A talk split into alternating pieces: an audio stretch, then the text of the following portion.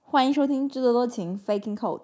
这是一档由两个澳洲华人主理的闲聊向播客，不注重追逐热点，不尝试传播知识，不强行输出价值观，不强咬政治正确。毕竟我们可能并不想红。我是小王，我是刚刚从中国回到澳大利亚的小赵。欢迎小赵回到澳洲。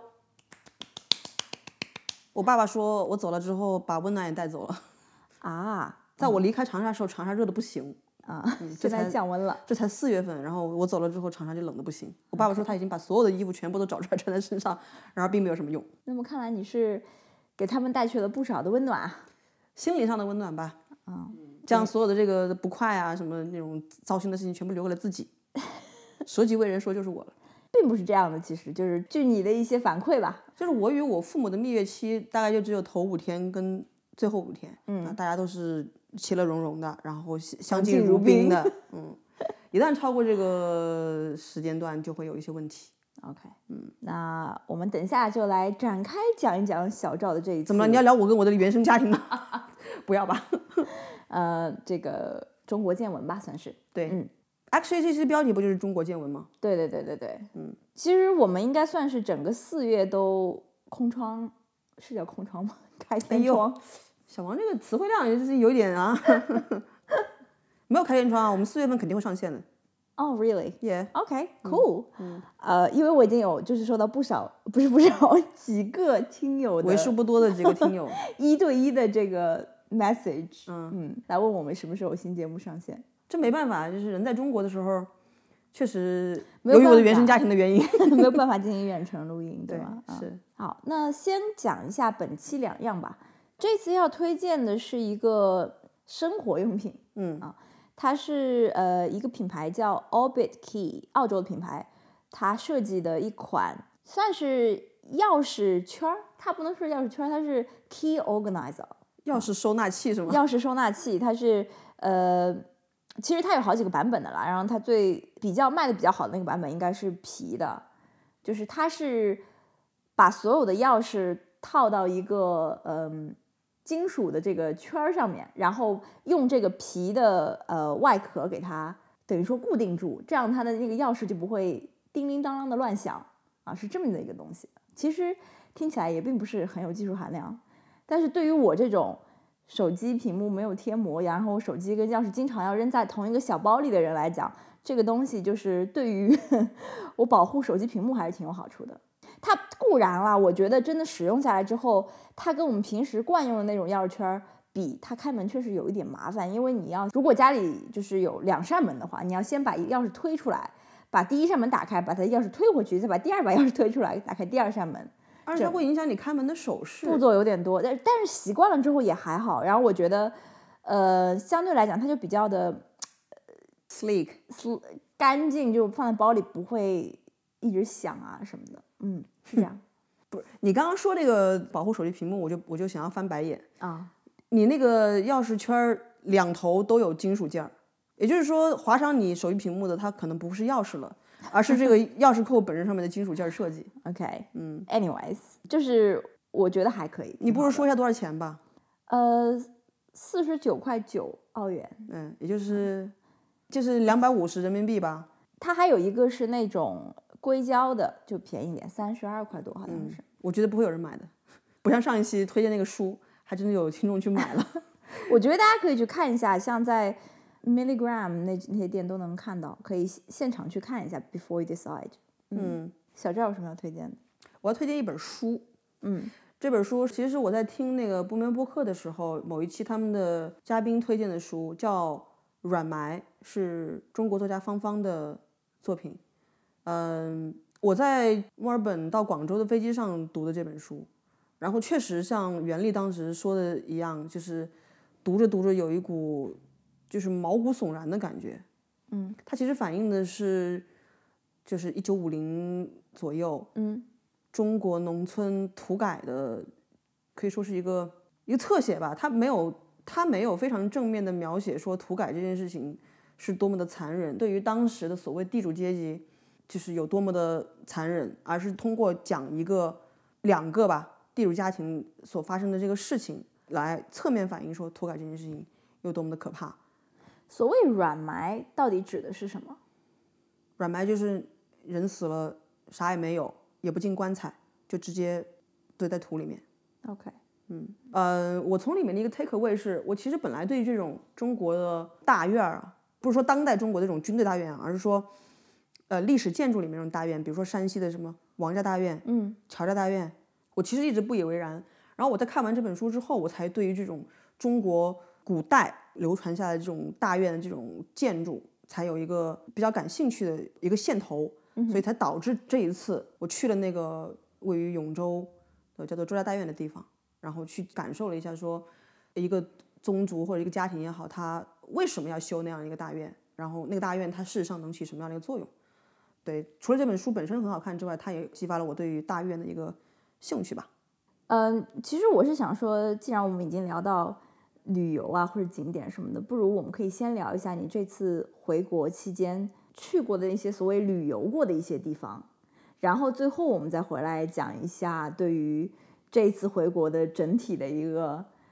感触，以及跟你之前三月份那一篇赞助人通讯里面自己给自己设立的一些这个心理建设，嗯，他们的一些呼应。可以啊。好呀，那小妖这次一共去了，呃，如果算得上是旅游的话，可能就是我转机，你觉得能算旅游吗？我觉得也可以吧。其实非长沙以外的城市，我觉得你多少都可以算是带着一种 旅游心态去的吧。嗯，呃，对，visit， visit visitor 的心态去的，嗯，其实，在长沙我也有点 visit 的心态了。这个我长沙我们可以晚一点再讲。 OK，嗯嗯 OK，好，呃，你其实一共去的有，广州，然后我去了我爷爷奶奶现在所在的这个叫湘潭，然后我也去了我父母从小生活的地方，以及现在我姨妈还在生活的地方永州，然后我去了北京、长春、延吉，基本上就是这些地方。嗯 OK，因为小赵在回来之后跟我说，就是如果要论旅游的深度和广度，中国肯定是第一梯队，if not the best。对，当然了，啊就是你你不同意我的说法？我没有。不同意，嗯但是就是说你这次去的一些地方，就你刚刚讲到的那些地方，可能未必算是中国的最热门的旅游地、旅游目的地。嗯，它但是它哦那依你然搞错了，长沙现在是中国最热门的旅游目的地之一。我不是现在没有在聊长沙吗 对啊，嗯，但是它依然给你这样的震撼吗？你觉得从旅游的广度跟深度来讲，还我是去的这几个地方吗？嗯呃，我觉得是你如果待的时间足够长的话，你能体会到更多的东西。可能我在刚刚提到的所有地方，我待的时间可能都不够长，所以就是那种浅尝辄止的一种观察。嗯嗯，我先讲我在广州，我在广州其实纯粹是因为转机的原因，所以我等于说在那边 stop over 了大概十几个小时。嗯，但是我去了中国当代社会观察最好的一个地方，也就是广州的城中村，因为我就住在那个叫做永泰的那个地方。嗯，它是属于就是可能这样讲不太好啊，但是收入不是特别高的人，嗯，就住在那个地方，它是属于可能就是拆迁之后改造，然后楼与楼之间隔得特别近。我不知道你有没有听过一个叫做握手楼的这种名词，嗯，它就是 literally 你可以跟对面那栋楼的人伸出手去握手，所以那个地方的人口密度极大，吃的极多。 然后那它的规模有多大，有多夸张呢？就我那天早上看到了那种景区里面穿梭的那种电瓶车， OK，那种车，就载着可能住在城中村最里面的那一帮人，来到最靠地铁口的那个地方，就是它这是一种这个城中村的公交系统的就是方式之一。 moving people vehicle MPV。 OK， 就上车投币的那种，而且走得非常快。然后你能看到形形色色的人，我刚刚讲的那种就是收入不太高的人，他其实也也分，有那种收入特别低，嗯和收入可能还可以，因为你可以从他衣着上面判断，就是有的人穿的还是挺像个白领的，体面。对，嗯但是 still 还是从那个电瓶车上下来，然后走到地铁站去。从你的观察，永泰城中村的这个居民，他们是不是绝大多数都不是广州本地人？嗯，我觉你得耳边听到的语言是普通话还是普通话粤语？，嗯普通话就是还是还是湖南话？湖南人在广东也是讲普通话的呀。虽然哦 OK 口音不太好啊吧。 Yeah, 对吧 right 因为不是你们就这个啊，对，最就近是的说法是说湖南人真正的省会是在深圳吗？对，但是我不是在深圳嘛，我在广州 嘛。呃，在深圳兴起之前，湖南人要去发财的地方就是广州嘛。嗯嗯嗯，应该都是从外地来广州打拼的，尤其是年轻人。我在那一片看到的中年人是比较少，都很年轻，都很朝气蓬勃。而且那天早上，因为我要去博物馆嘛，所以我就在非常早高峰的时间段去挤了一次广州地铁。嗯，我那个体验也真是久违了呀。 since 你你跟我讲了这件事情之后，确实我们后来也在这个跟宇宙结婚的跟地铁结婚节目里面听到说，广州地铁的繁忙程度是中国第一的。 确实是非常的夸张，因为我上一次见到这种场景，也是在上海的什么浦东很很 CBD 的那种那种地方，嗯，就很吓人，嗯，所以我我不知道那天我有没有跟你讲，我觉得我永远不可能再回到这种中国的这种大城市去生活了，因为我实在是没有办法，就是当时我的感觉就是我不能呼吸了，人太多了，哎 呀，哎呦，真的是 I can't breathe。永泰，而且恰好它那地方因因为是一个茶叶集散中心，嗯，所以又有经商的人，又有上班族， 你当时用了一个词，你说太有意思了。就是很有意思。这作为一种个观察中国社会的一个切片，这个目的的话会很有意思。嗯嗯，就是 all sorts of people。说到这个啊，我忽然想起有一年我去深圳出差的时候，可能并不是在高峰期啊，但是我走在那个深圳的那个街头，我觉得深圳人的脸上都写着两个字叫积雪，就他们都很有拼劲，就是说我我来到这个地方，我就是要打拼奋斗，然后创造我的更好的生活。但是我在广州永泰那个地方的时候，我在大家脸上看到的就是两个字，就是好累，就不知道为什么，不知道是不是当时那个点儿不太不太一样、啊。不是早上早高峰的时候吗？对啊，八点钟啊。嗯，这次跟上次的观察也不太一样，我不知道广州跟深圳气质可能也不太一样。也也有可能是时代不一样哇哦，我我去的不就是一七年吗？啊。一七年跟二三年，我觉得还是蛮不一样的。你说 pre 还是 after 的意思？那个嗯 Yeah yeah Yeah. right，但是你也去了一些广州的其他的地方，对吧？我去了，啊我去了南岳王墓博物院。嗯，这个其实是我记得很久之前，比较不是比较。博物志呃，博物志，嗯，做了一些呃关于他们的这个介绍，然后我又挺有兴趣的，我就去那里看了一下。Actually，就这是我见到的第一个把墓整个打开让人下去的这个陈列，就是包括我们长沙很著名的那个马王堆汉墓，嗯，就是我是不可能下到墓里面去的。而这个南越王墓就真的人是可以走下去，他他把这个墓葬发掘之后呢，把它原来的这个主冠室啊，然后耳室啊，然后这个墓道什么的，都敞开放在那里，人可以下去。我当时的第一感觉就是，这古人真的是很矮，就是这个南越王，就是我这种身高，我我不到一米六的身高，我进去我都有点怕碰头。我的另外一个朋友，一米七几的这个朋友，他们一家人走进去，除他儿子之外啊， 走进去都是这个弯着腰、低着头在里面就是穿梭，嗯，这样子，然后非常的寒酸。这个墓作为一个所谓的帝王墓来讲，嗯，特别特别的寒酸，它的占地面积可能也就是一个不要拿我们家来做 比较。我估计能有个什么撑死了，可能八十八十平方米吧。嗯，像那个“士”字一样，就是“士别三日，当刮目相看”那个“士”字一样，里面就躺了十来个殉人。你作为一个皇帝，你殉人只有十来个，是不是就是寒略显寒酸？啊，我当时我记得我有跟你讲，那英国女王他们家最后的去的那个 chapel 那墓也是很小的呀。英国女王是二十二十一世纪的人，这大哥可是西汉时期的人， 人家视死如视生。如果是这样的话，对就真的是有点寒酸。嗯嗯陪葬了两个还是三个妃子吧，夫人吧，那时候叫夫人。嗯，然后一些狗，一些猪，是这个殉人。That's it。嗯，尤其让我觉得寒酸的是，咱们中国古代不是特别注重这个用这个玉啊来陪葬嘛？嗯，这大哥可能是就是玉不太够了。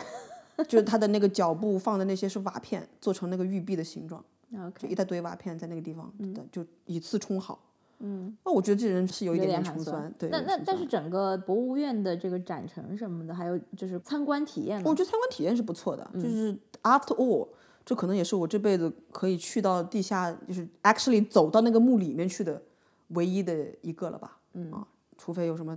呃秦始皇陵被发掘出来，然后跟 很好的保存手段让让大家可以可以进去之外，对，参观体验还不错，而且它的出土的藏品。当然，像我们这种见过世面的人来讲啊，就觉得可能是 就不是很高级，但是也是比较的完整，嗯，所以还行吧。还行，嗯我朋友是带着孩子去的，我开始都觉得说，哦，你这个毕竟是个墓嘛，就是如果你要是忌讳的话，你就不用带孩子了，你就直接在那个陈列那个地方等我就行。就没有带着孩子过去，小孩也不也不害怕。你知道最 creepy 的一点是，那个里面真的是有人的那个，就是我们都说人死了化成灰嘛，嗯，它是有那堆灰在那个地方的，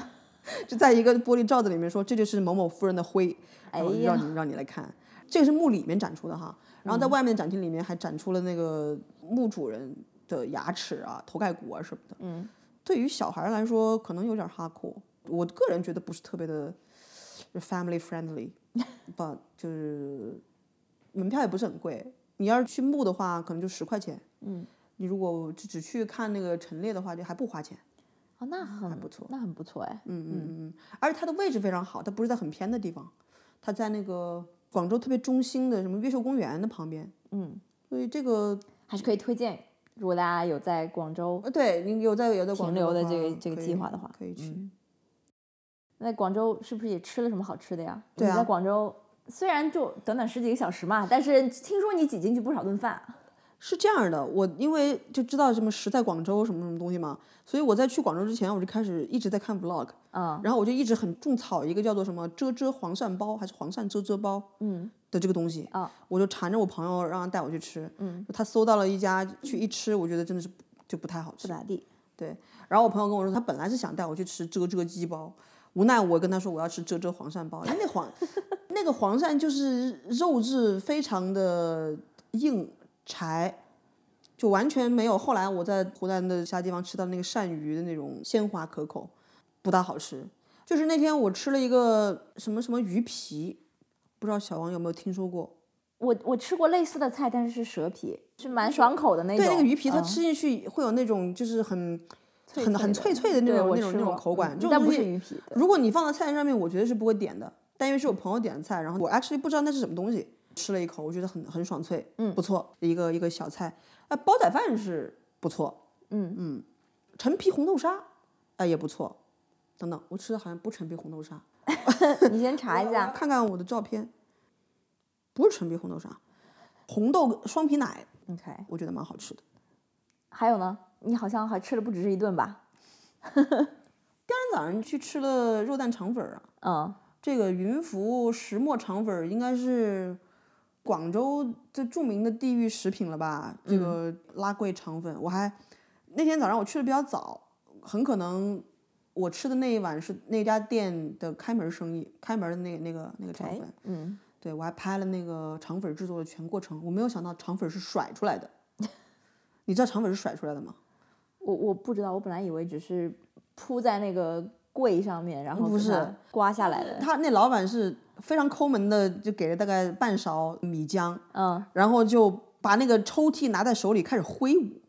你知道，就像晒被子或者什么样，你去去晃，去晃那个抽屉，然后再把它放进去蒸，肉也给的很少。这样它才能薄，不是吗？对我本来觉得在广州啊，吃个早饭只要六块钱吗？我本来觉得六块钱是很便宜的。对，后来当我吃的基本上是米浆。对当我 review 了整个制作过程之后，我就发现我我也没吃进去什么东西啊，嗯，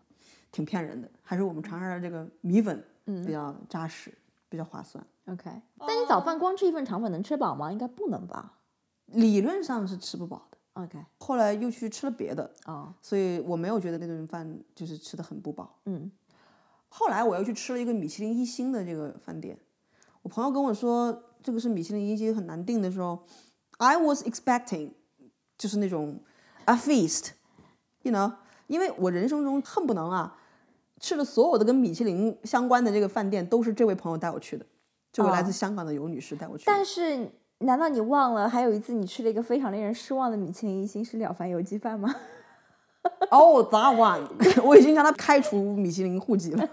这种 OK，继续。嗯，就是因为他之前带我去吃的这种跟米其林相关的，我都觉得蛮惊艳的，尤其是我在上海，他带我去吃那个什么莆田，田嗯，嗯，我觉得很好吃。就这次去的这个白天鹅宾馆里面的那个叫玉堂春暖的这个东西啊，我觉得只有价格是跟米其林相沾上边的，就是 I was amazed how expensive the food was，但事实上我觉得并没有很好吃，哎，玉堂春暖是不是？它就是个非常老派的那种，you know，在酒店里面的餐厅，酒店隶属的，你跟大家餐说一说你们点的什么菜吗？点了几样点心，哦，我好像都没有拍所有的食物。它最令人那什么的，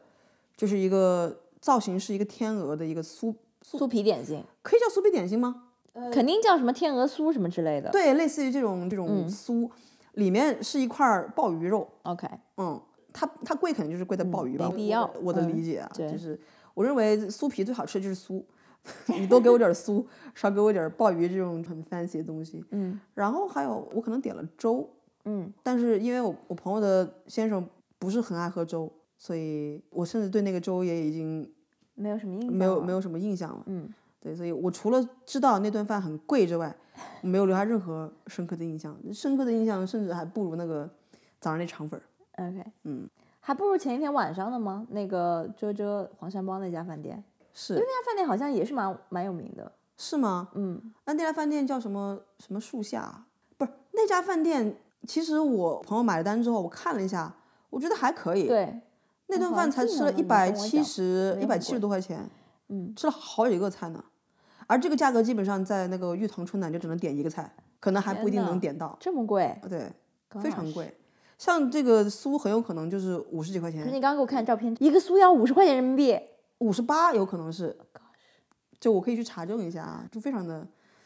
就真是没有必要，你知道吗？那当然了，这个对于有钱的这个阶级阶层的朋友来说，你们不妨去尝试一下这个米其林一星，但是我个人确实是不太能够销售。 OK，嗯，哎，其实这一次因为你在广州停留是因为做南航嘛，就是南航各方面，嗯，最近的 deal 都比较好。嗯，如果下一次回国还是做南航，还是要在广州 stopover，你会选择像这次一样再停留个十几个、二十个小时吗不会， ？It's not worth visiting, stopping, by. 应该不会了。 OK，其实我这次在广州停留还有另外一个原因，就是要见朋友嘛。对我其实这两顿饭主餐都是跟两个不同的朋友，挺重要的朋友去 catch up 一下。而之后如果说我们还有在长沙或者是其他地方见面的机会的话，我可能就不会说一定要在广州见他们。嗯，这不是你第一次去广州，不是我第一次去广州，你在广州有好好的玩过吗没有，我从来没有以旅游为目的去过广州。 ？OK，我知道广州对于很多人来讲很好啊，嗯，只是，嗯，他一直跟我就不太对付， 我也不知道是，可能我我因为我对广州的第一印象不是很好吧， ，OK，所以就我一直以来我对深圳的印象比对广州印象要好非常多。嗯，当然，我其实很建议小王去走走看一看。你在广州好好待过吗？我也只是在广州转机过，但是你也没有有出机出过场。机场。 OK，对，那我认为你有可能可以好好的去广州玩一下，嗯，吃吃什么的，但是可能需要有本地人带你吃。对啊，嗯，不然就只能吃一些游客吃的东西。所以就是某些啊，家住广州的听友，你们就 get 到我们的 hint 哎可是了问题是，游客去的地方不一定是不好的地方哎。嗯，就是根据小王后来给我的一些这种长沙的，就是你从不知道哪个地 方看来这些这些破东西，不是也不是不是破东西啊，就是他们没错是游客吃的，但是这种游客吃是本地人都根本就吃不上的，因为全被游客在排，那本地人没法吃啊，对吧？ 就是现在游客吃几个字，我觉得已经不是当年我们说的那种骗游客的对那种感觉了。我，我们当时说的游客吃，好像是一个旅行团拉到一个吃团餐的地方，嗯，大家坐下来吃一个对啊团餐。对啊，现在完全不是那么回事了。现在自媒体就是这些博主全都告诉你当地哪里最好吃。那我既然是过来有时间限制的游玩的，我肯定要冲去当地，比如说很有特色的啊，或者怎么样的，而且不是为了骗外地游客而开设的这些吃东西的地方，嗯对吗？ ，OK，嗯，呃，第二个城市你想聊是湘潭，按时间顺序还是哦永州？湘潭其实没有什么可说的，就我觉得湘湘潭是一个很，它是一个很尴尬的一个城市，大家都说长沙没有什么支柱产业，但长沙至少还有传媒业还有某某重工，和重工和两个重工。嗯，那湘潭有什么呢？湘潭有的可能只是酱油制造，还有香莲种植，但这都太一 o w 第一产业了，嗯但都是跟农业相关的东西吗？那它旅游等一经下济也不能发它它达，曾经是一个因为它的地理位置而成为地是区一个枢非纽常的一个重地要的方，对码吗？嗯头你我你不能说它是枢纽，它是一个非常重要的码头。嗯，但是随着这个水运的衰落，它的重要地位就一去不复返。我还去过那个当时非常重要的那个码头的那个真正那个 port，、那嗯个那个港口，就现在就是完全就是已经一个开发成一个旅游的一个步行街。但是这但个是没有旅游人步行去那街儿没旅有游没有人去那儿旅游对，为什么不能哪把怕长沙的一点游客挖到湘潭去？ ，exactly，就是 我个人认为长沙旅游景点跟湘潭旅游景点在本质上是差不多的。嗯，就是没有什么旅游的景点， 你知道吗？呃，长沙有岳麓山，湘潭可能有个昭山，可能就是少一些名人的陵墓嘛、坟墓嘛。当然，它是个伟人故里，但是伟人故里也不在湘潭市区，伟人故里是在湘潭县的韶山冲。嗯，就我就觉得湘潭 is dying，也不能说湘潭 is dying，就是湘潭有什么呢？哎，湘潭大学这一所大学在省内的地位是什么样的？很不怎么样的一个大学，不是，他是主席说一定要把湘南大学办好，一个从一九七几年开始建校的一个一个大学， OK，所以有一些历史包袱的一个学校。那叫历史包袱吗？ 那叫做开光被开了光的一所一所大 学，嗯，是这样子的。据我父亲说，湘潭大学一度某些学科可能比湖南师范大学我的母校还要好，但是后来因为湖南师范大学来了一个比较就是略微有一点远见卓识的校长，把湖南师范大学搞成了这个二幺幺，嗯哼，他就把湘潭大学远远的甩在身后了。 它不是一个二幺幺学校。它不是一个二幺幺学校 OK 然后跟它隔得不是很很远的，就是湖南科技大学，嗯，它其实就是什么湘潭工学院、湘潭钢铁学院这些东西并到一起。并到并到一起的一个，嗯人家还能说自己是，比如说在工科方面有有所建树的这个东西。所以湘潭大学，我个人觉得它的它的地位就比较的尴尬，它又不是什么名牌大学。但它又不能够放下身段去搞这种职业学院啊，或者它又是一所综合性大学，但又不是特别有名。对，听起来有点像上海大学。哦 Sorry， 上海大学还有个著名校友不是吗？谁啊？郭郭四爷，哦，嗨嗨， 我上海大学那比他有成就的人还是多得多。OK OK 嗯嗯，就是 so far 我是看不到湘潭有什么可以拿来迅速的让它变现的东西。嗯，就是它也没有什么很好的产业，它就是搞这个所谓的这种长株潭一体化。嗯，因为长沙也不存在一个说房价贵到当地人买不起，然后要溢出到湘潭的这个问题。如果有这么一个问题的话，那可能会盘活湘潭的一部分经济啊，或者是对，这其实产我业这也是我想讲的。我这次去湘潭，我又看到了非常多的这种新的楼盘建起来，且不说大部分可能都处于停工状态、烂尾状态，嗯就算是已经建好的，感觉入住率也不是很高。还有一些根本就不知道他为什么要修在那个地方的，就是修在长潭交界处的那种公路旁边的那种大型的楼盘，我根本就不知道 what's the whole point。它嗯离湘潭也不近，离长沙也不近。嗯，你修在那个地方干嘛呢？ 那我在这里买房，我还不如在湘潭市买房。在湘潭市还有一些配套的这个设施啊什么的。I don't know，有种贾环的母亲的感觉，像赵姨娘的感觉，不知道是为什么。但这会不会是中国很多城市的一个当前的面 貌？就是很多城市当前的面貌，但我嗯觉得湘潭比它更尴尬一点。比如说永州，嗯，它是独立于长沙这个虚假的繁荣之外，因为它离长沙太远了，嗯，所以它有自己的。它是它的一个地域中心嘛？永州吗？嗯，就是它是湘南南靠近，你说是靠近贵州那边，靠近广西，靠近广西，嗯，它跟广 OK 西接壤，嗯，它不是、啊。湘南的话，地区中心应该是郴州吧？我感觉 OK，嗯郴州是跟广东接壤的，所以那边的经济更发达。 ，OK，嗯，它就是因为自己什么也没有，它也既不背靠长沙，它也不在长沙的阴影之下。嗯 OK，他就自己过自己的苦日子， 不是苦日子了，就是“永州之野产一蛇”唯一的这一句话，可能还有一些水果种植业什么之类的，嗯，所以他没有湘潭这种，我就觉得湘潭非常非常的尴尬，嗯我如果我要去当其中任何一个城市，我宁愿当永州，我也不愿意当湘潭。嗯，那你要不要就顺带也讲一下在永州的周家大院的一 些这么快吗？经历？嗯其实我觉得那个书里面他就讲说，现代人我们现代人非常难以想象的是，为什么会有人在那么偏远的地方乡下修那么大的一个院落？嗯，它其实是一种中国古人对于你所谓的这个做了官、升了官、发了财，然后你还是要回到故土的这种朴素情感。嗯我去的那个周家大院，它号称是周敦颐的后人。周敦颐，你知道是谁吗？好像写那个《爱莲说》的那 Nine 位 rings，a bell 哦，对对是对，理学大嗯家嘛，嗯说是他的后人，然后有四个进士，所以他们这几支人就在非常偏远的一个乡下，但是也是在依山傍水的，嗯，然后修了那样一个大院子，其实就是我们这个宗族的人要住在一起，守卫我的家宅，守卫我的财产，嗯，然后防止外来的人来进行侵略和掠夺，包括在那个《阮埋》这本书里面提到的的一些设置，包括那个炮楼，我都在周家大院里面找到了这个遗存。你这次在周家大院好像还看到了不少棺材。哦，看到棺材这件事情是这样子的，小王可能是缺乏农村的观察经验，嗯中国农村就是有这种老人给自己置办寿材，放在自己的这个房子里面这个习俗。我上一次看到还是《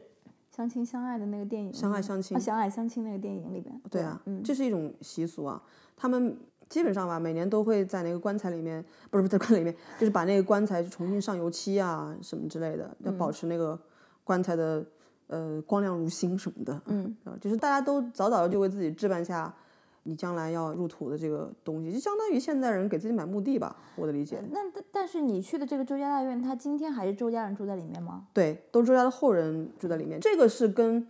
一些可能旅游开发程度比较高的这种景点不太一样的地方。嗯，呃，跟这个比较相同呢，可能就是湖南岳阳的那个叫张谷阴村的地方。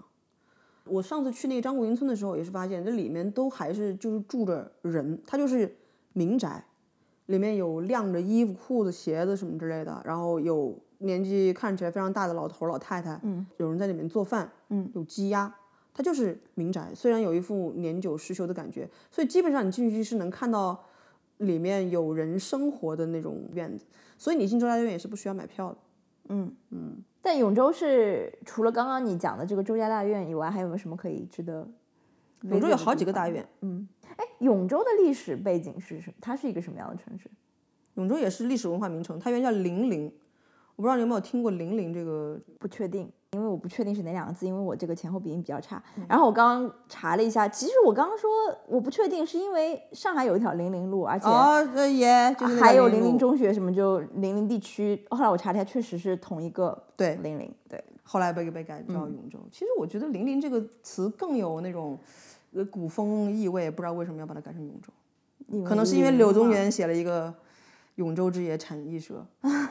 Actually，永州最著名的这个旅游景点之一是什么？刘子庙，就是纪念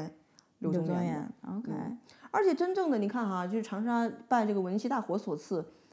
没几乎没有任何的这种古建筑嗯遗存嘛，但是在永州是有的。嗯，它那个文庙还留在那里，我大概在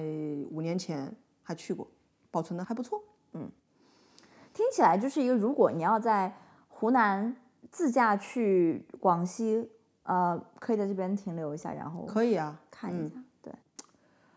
零就是永州历史上啊最支柱的一个产业是汽车制造业。哦曾经那个地方有一个工厂叫做七三幺九工厂。 ，OK，它后来被改成了长丰汽车厂。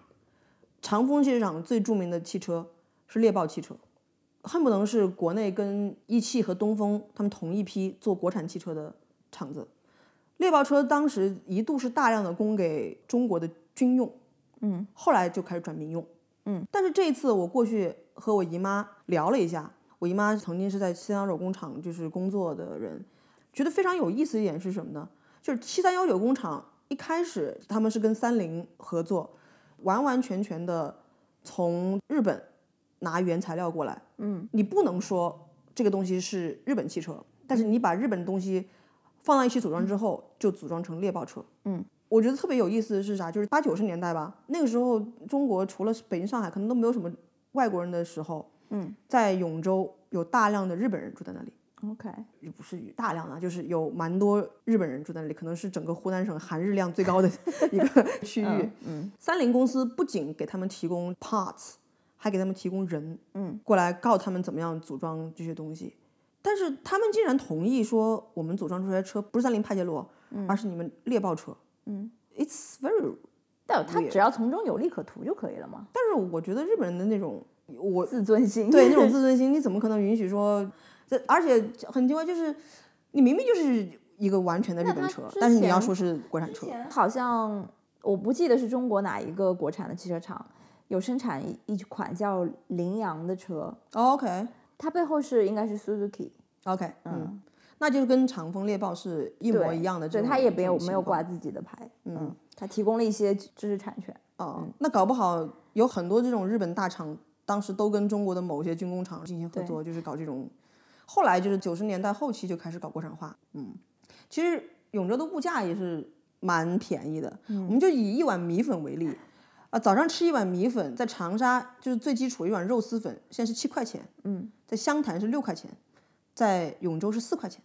哦，差蛮多哎，对，差很多。我那天不是给小王发那个套餐嘛，嗯，就是一个油条加一个米粉的时候，在永州才五块钱，在湘潭可能是七块五。但是这三个地区的米粉的风格是没什么差异的吗？嗯，湘潭跟长沙的米粉差异不是很大，因为毕竟离得近嘛。嗯对，但是永州的米粉呢，它就跟长沙的就不一样，因为他们吃粉是吃圆粉的， OK，长沙跟湘潭是吃扁粉。那那个就是占领你们长沙当地米粉市场的那个常德，它也是在湘南吗？不是，常德是在西北边，哦，那它为什么也是吃圆粉的呢？哦，我要这个我不知道， 不晓得啊。其实我这次本来准备去常德，但是后来因为天气不好，啊，这个对，如果有朋友要去，一定要去长沙。虽然我实在是不知道长沙有什么可玩的， 就如果你们一定要去长沙的话，我建议你们避开这个三月、四月下雨的这个季节。嗯，三月份那个雨下的呀，给我冷的呀， 我真是我在长沙穿那种大棉袍子，你知道吗？ OK，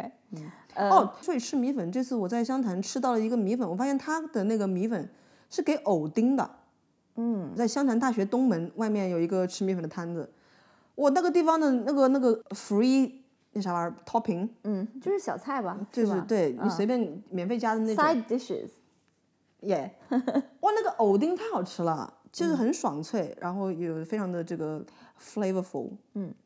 当然我相信我们的这个听众朋友们应该是不会有人去 湘湘潭吃米粉的。但如果恰好好死不死有人听到这里，然后你确实要去江南大学的话，东门的那个米粉摊子那家给藕丁，一定要加藕丁，多加藕丁，少加别的东西。